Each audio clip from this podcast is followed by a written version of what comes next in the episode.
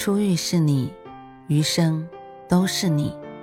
嘿，朋友你好，我是兔子，欢迎来到情感故事馆。在这寂静的夜里，愿兔子的声音能够陪伴你，温暖你。兔子与你在一起。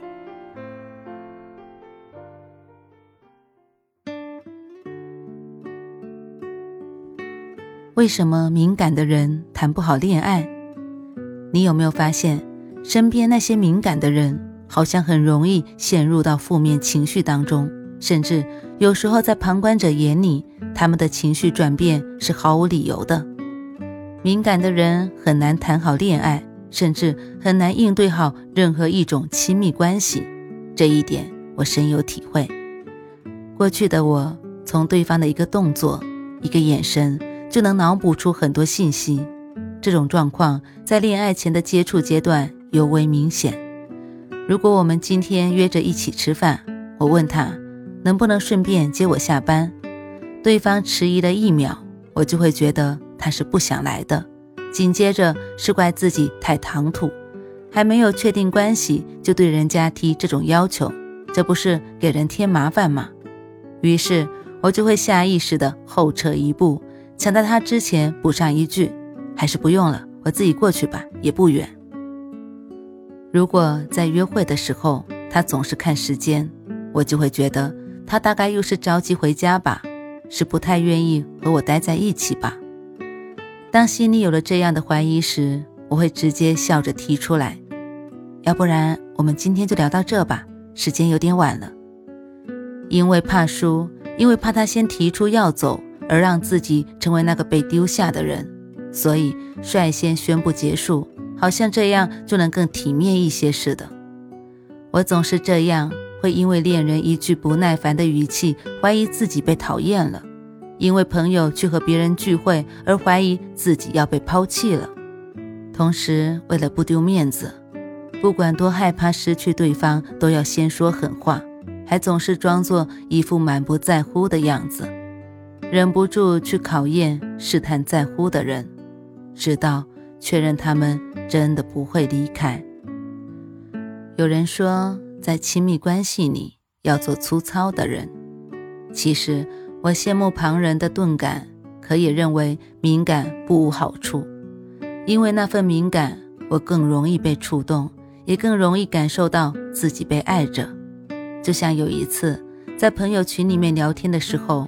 我说了一句话之后，很久对方都没有回复。我开始反复琢磨自己是不是说错话了，在脑海里上演了一出对方生气了，打算不理我的大戏。可没过几分钟，朋友们嘻嘻哈哈的开启了新话题，我才发现，原来我刚才的话他们根本没当回事。其实这样的事还有很多。我真的会因为一些稀松平常的举动感动得一塌糊涂。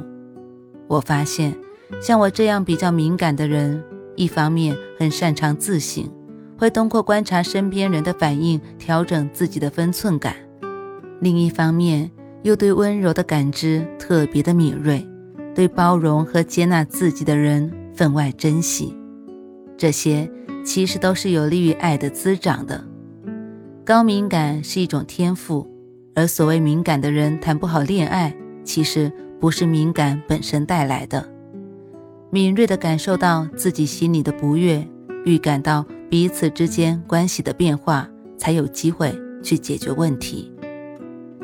问题在于，当我们感受到之后，要先选择先撤后一步，拒绝沟通，让一切都在礼貌和体面中含糊而过，还是？选择直面问题，坦诚以待。太宰治说：“太敏感的人做不到太坦率。我们太容易悲观，所以习惯把自己封闭起来，不敢轻易暴露自己内心的真实想法。可治愈自己的办法，恰恰就是把自己逐渐打开。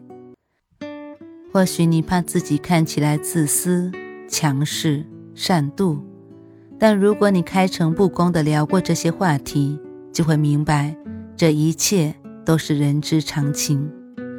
因为爱你的人会告诉你，没关系的，你不用时时刻刻都积极开朗、大度善良，也不用讨好所有人。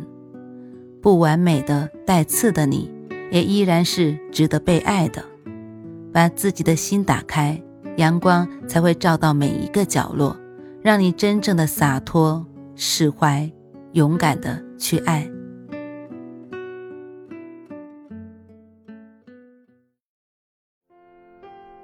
晚安，正在听故事的你。如果你还是睡不着，可以来直播间和兔子聊聊天，也许兔子能哄你入眠呢。每晚十点，兔子都会在直播间等你，只为和你道一声晚安，好梦。